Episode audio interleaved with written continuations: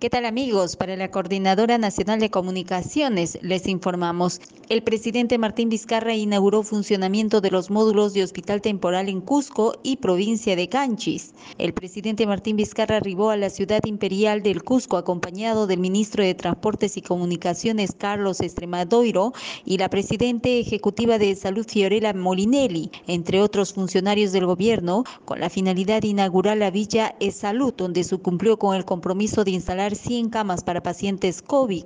La villa se encuentra ubicada en las instalaciones del Hospital Adolfo Guevara y similar acción también se desarrolló en la provincia de Canchis, donde se instalaron módulos de hospital temporal con 50 camas.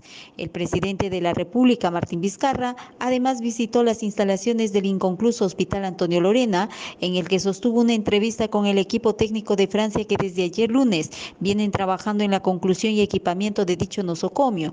En la visita inspectiva, el mandatario de la Nación ratificó lo anunciado por el gobernador regional Jean Paul Benavente García, que en 17 meses será concluida esta esperada y emblemática obra de infraestructura del Hospital Antonio Lorena, paralizada desde hace aproximadamente ocho años y que hoy por fin se va cristalizando.